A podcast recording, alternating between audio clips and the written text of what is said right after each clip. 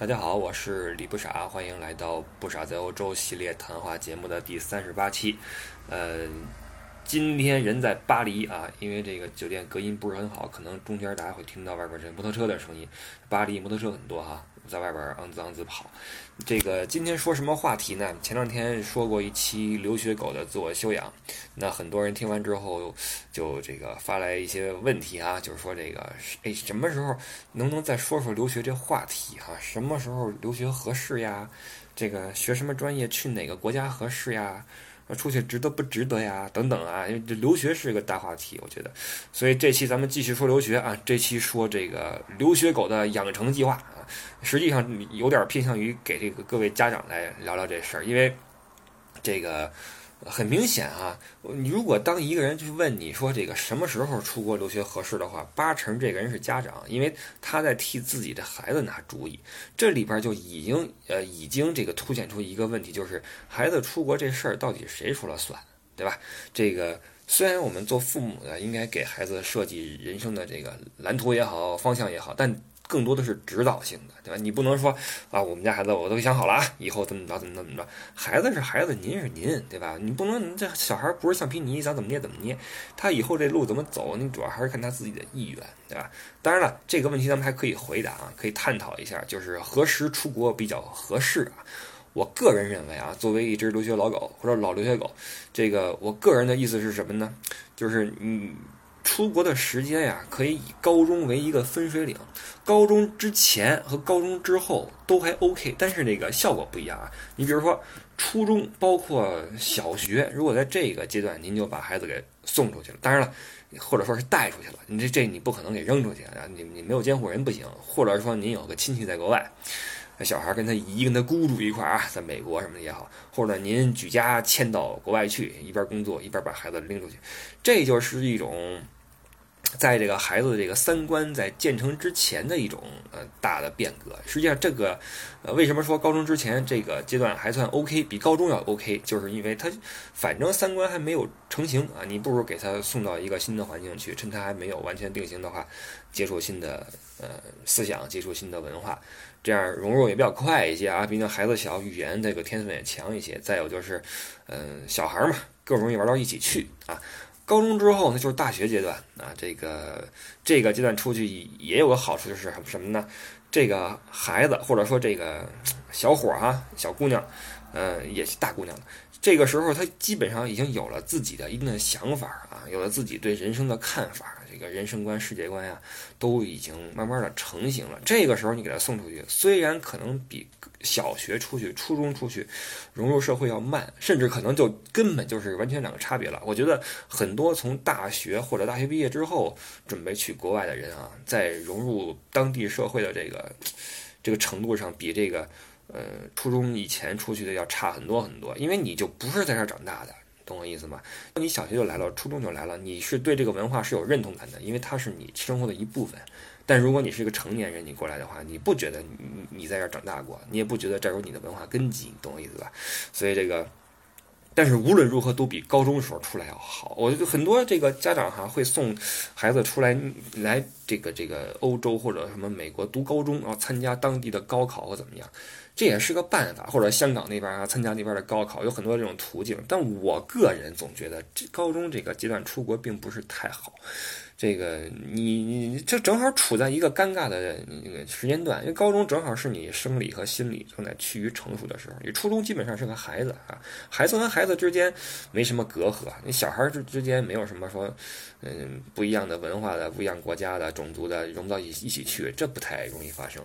但是到了高中的时候，你你你个体的差异、你的性别差异就开始凸显。你作为一个新来的一个外来的人到一个新环境。我觉得融入起来还是有一些困难的。但凡您这孩子再性格再敏感点、再内向点的话，再万一再被人欺负两下，那你好家伙，我觉得这个日子就不好过了啊！那这个关于什么时候出国这事儿，如果家长们要给自己的孩子设立一个时间点的话，我个人啊，这是纯属我个人的一个个人主观臆断啊，要么初中以前，要么大学以后，高中就踏踏实实跟国内念吧。虽然是苦了点啊，高考什么的确实是比较的嗯难受啊，但是这个这个就是这个意思。大学之后出来的话，基本上，呃，就是自己的意愿占一定的成分了，跟这个初中还不一样。我觉得出国实际上说到底是一个自己的事儿，因为你这是你你个人，你作为一个健全的完整的人，你出国之后你自己去生活和学习，你一切要给自己拿主意。我们在留学狗的自我修养里面说了。你出来之后，一切事儿都是你自己说了算。你你上课上几门课，考几门试，都是你自己说了算。你学几年，都是你自己说了算。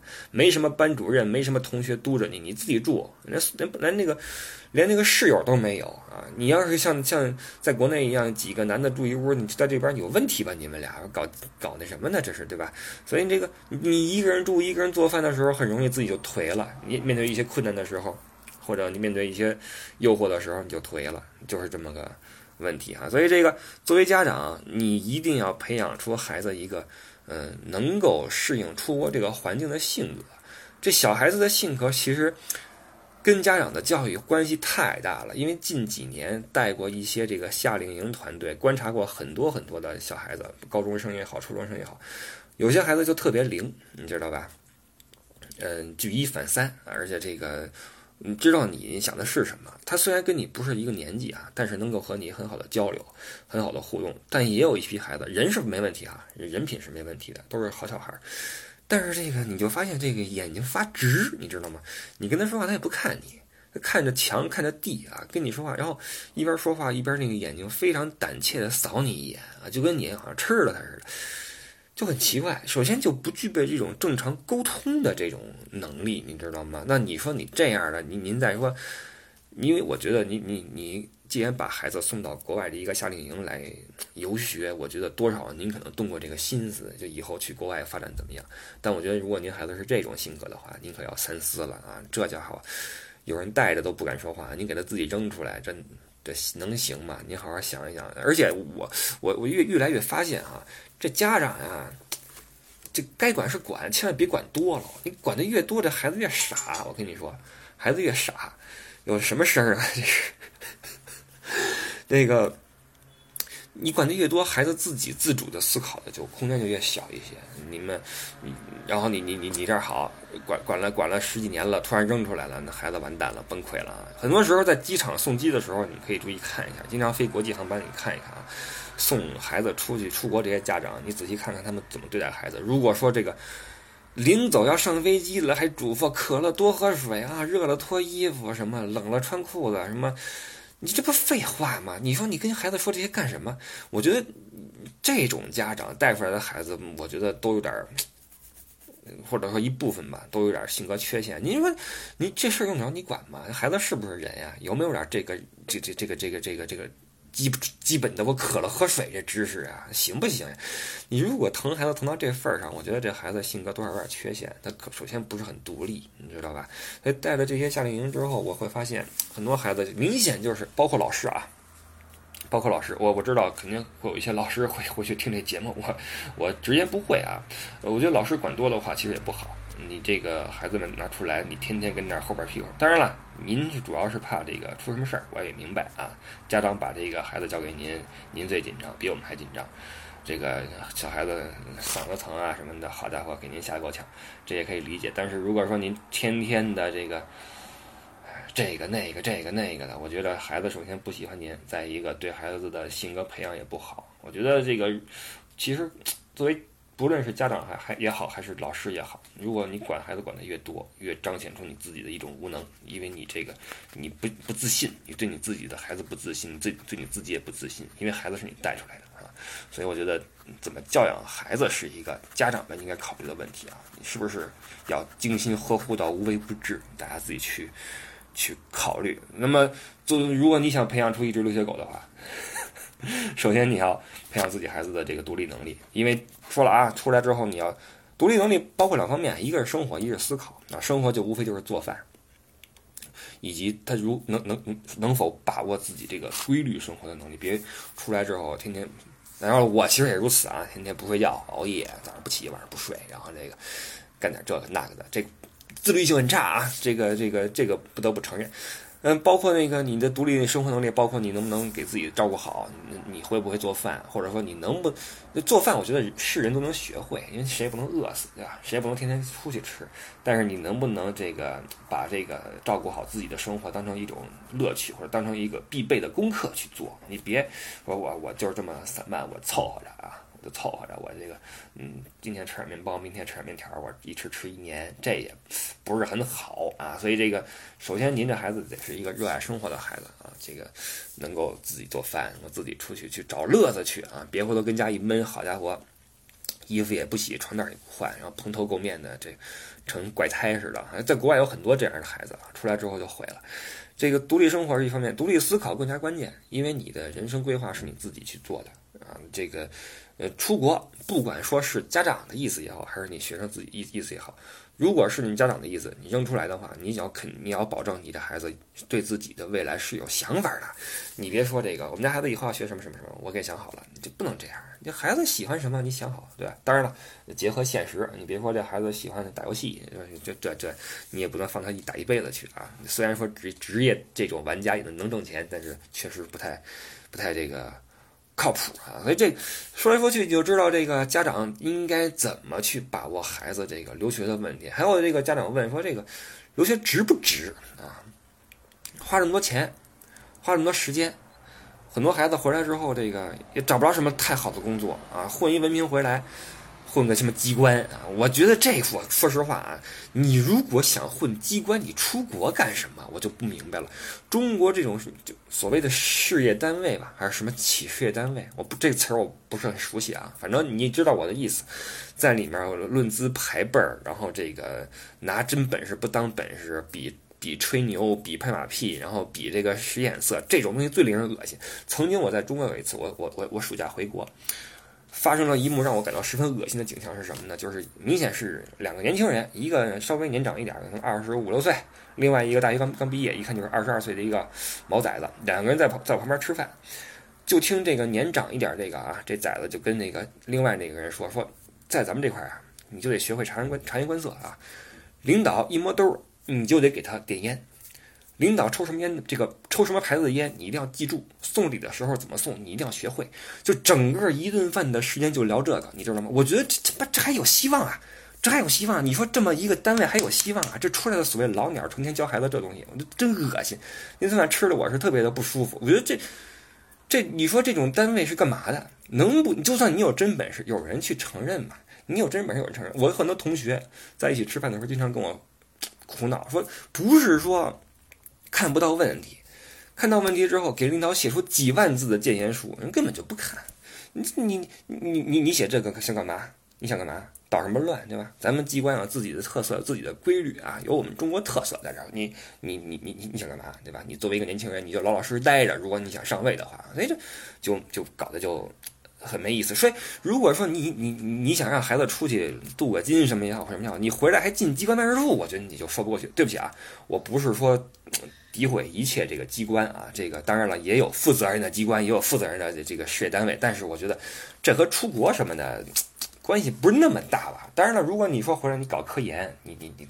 你研究什么高精尖的技术呀，或者你建筑呀，什么音乐呀，你当然可以去西方学一学，然后回来继续你自己的职业生涯，这当然是是个好事儿啊。但这前提是什么呢？就是你是确实是进入一个比较不错的学校，进一个不错的专业，然后这个有一个好的导师带着你，自己去选课题、做项目等等等等，然后你的语言也过关，你的学识也过关。因为中国的大学我没多上过学哈。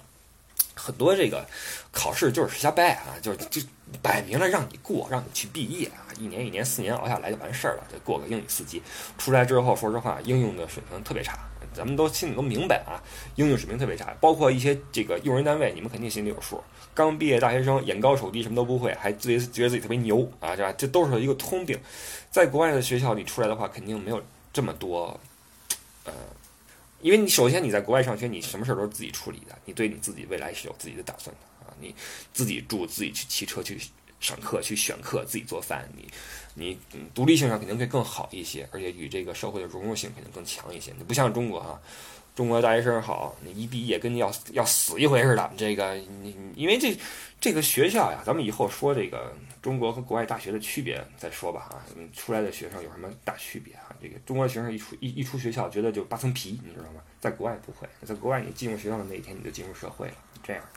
但是这个前提是你有一个好学校，你有一个好导师，你有好专业。那如果说很多家长说，那我送孩子出去就是嗨，这个肚子劲。或者说这个孩子跟在中国不行啊，这个学习也不好，送到国外去吧，干脆送到国外去吧。嘿，您当国外是什么呀？大熔炉啊？说这个回炉再造，没人替您再教育您的孩子。你要记住啊，如果您的孩子性格不好，学习不好，不能把握自己的人生的话，你放心，出去之后只能更加放大他的这个缺点，而不可能让他去洗心革面，什么这个呃改过自新。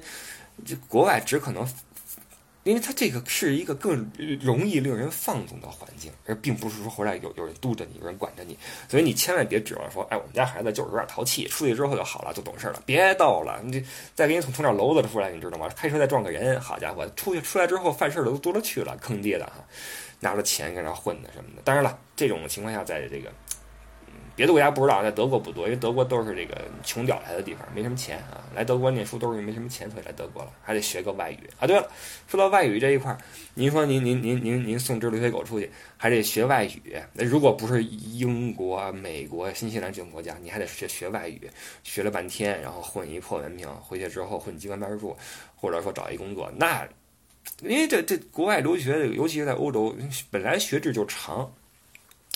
你你你你几年时间扔出去啊？国内的人踏踏实实也都在企业里边混的差不多了，混到中层的位置啊。别管什么是怎么混的啊，这个就就就往上走。您这好，你也没有人脉，然后在西方也没留下来，也没有一定的真才实学，混一个很普通的文凭，然后回国找工作。当然，工作肯定能找到，但是与您的初衷有没有距离，这只有您自己才能去体会了啊。所以说，这个家长们啊。这个，如果你考虑出国留学值不值的话，首先你要考虑你家孩子啊能达到什么样一个高度啊？你信任不信任他？包括信任不信任你自己的对他的教育，这都是嗯很多的因素去要去考虑。当然了，很很多的孩子还是很有希望的啊。我因为咱们从事这个旅游工作，也经常带一些学生。我印象特别深的是三年还是两年前呀，我带过一个。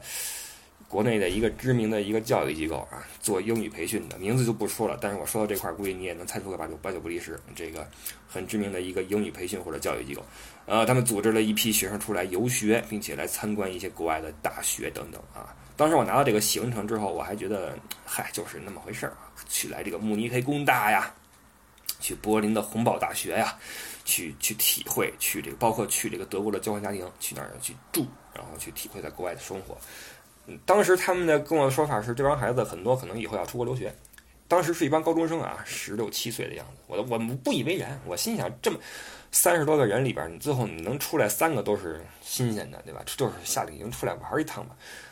两三年之后，前两天其中一个孩子跟我说：“说哥，那个能不能帮我推荐一下德国的一些好的文科学校？我准备考去德国了啊，那个咱们以后可能要常见了。”同时，这批人、这批孩子里面，好几个要么去了英国，要么去了美国，要么怎么怎么样，都是通过自己的努力，有有学会画画的，有学什么的，通过自己努力考上了好的大学。哎，这个让我觉得特别的，虽然跟我没什么关系啊，我就跟他们处了俩礼拜，这个绝对不是我带出来的，但是让我觉得很很很很有希望，我觉得这个现在这帮孩子们真正的开始对自己的人生有了规划。一帮高中生啊！我上高中的时候什么都不懂，天天傻玩儿，你知道吗？傻玩儿根本就不考虑自己的人生。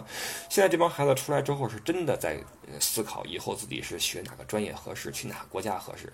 他们能够通过自己的呃判断，选择德国这样的国家，包括法国也好，奥地利也好。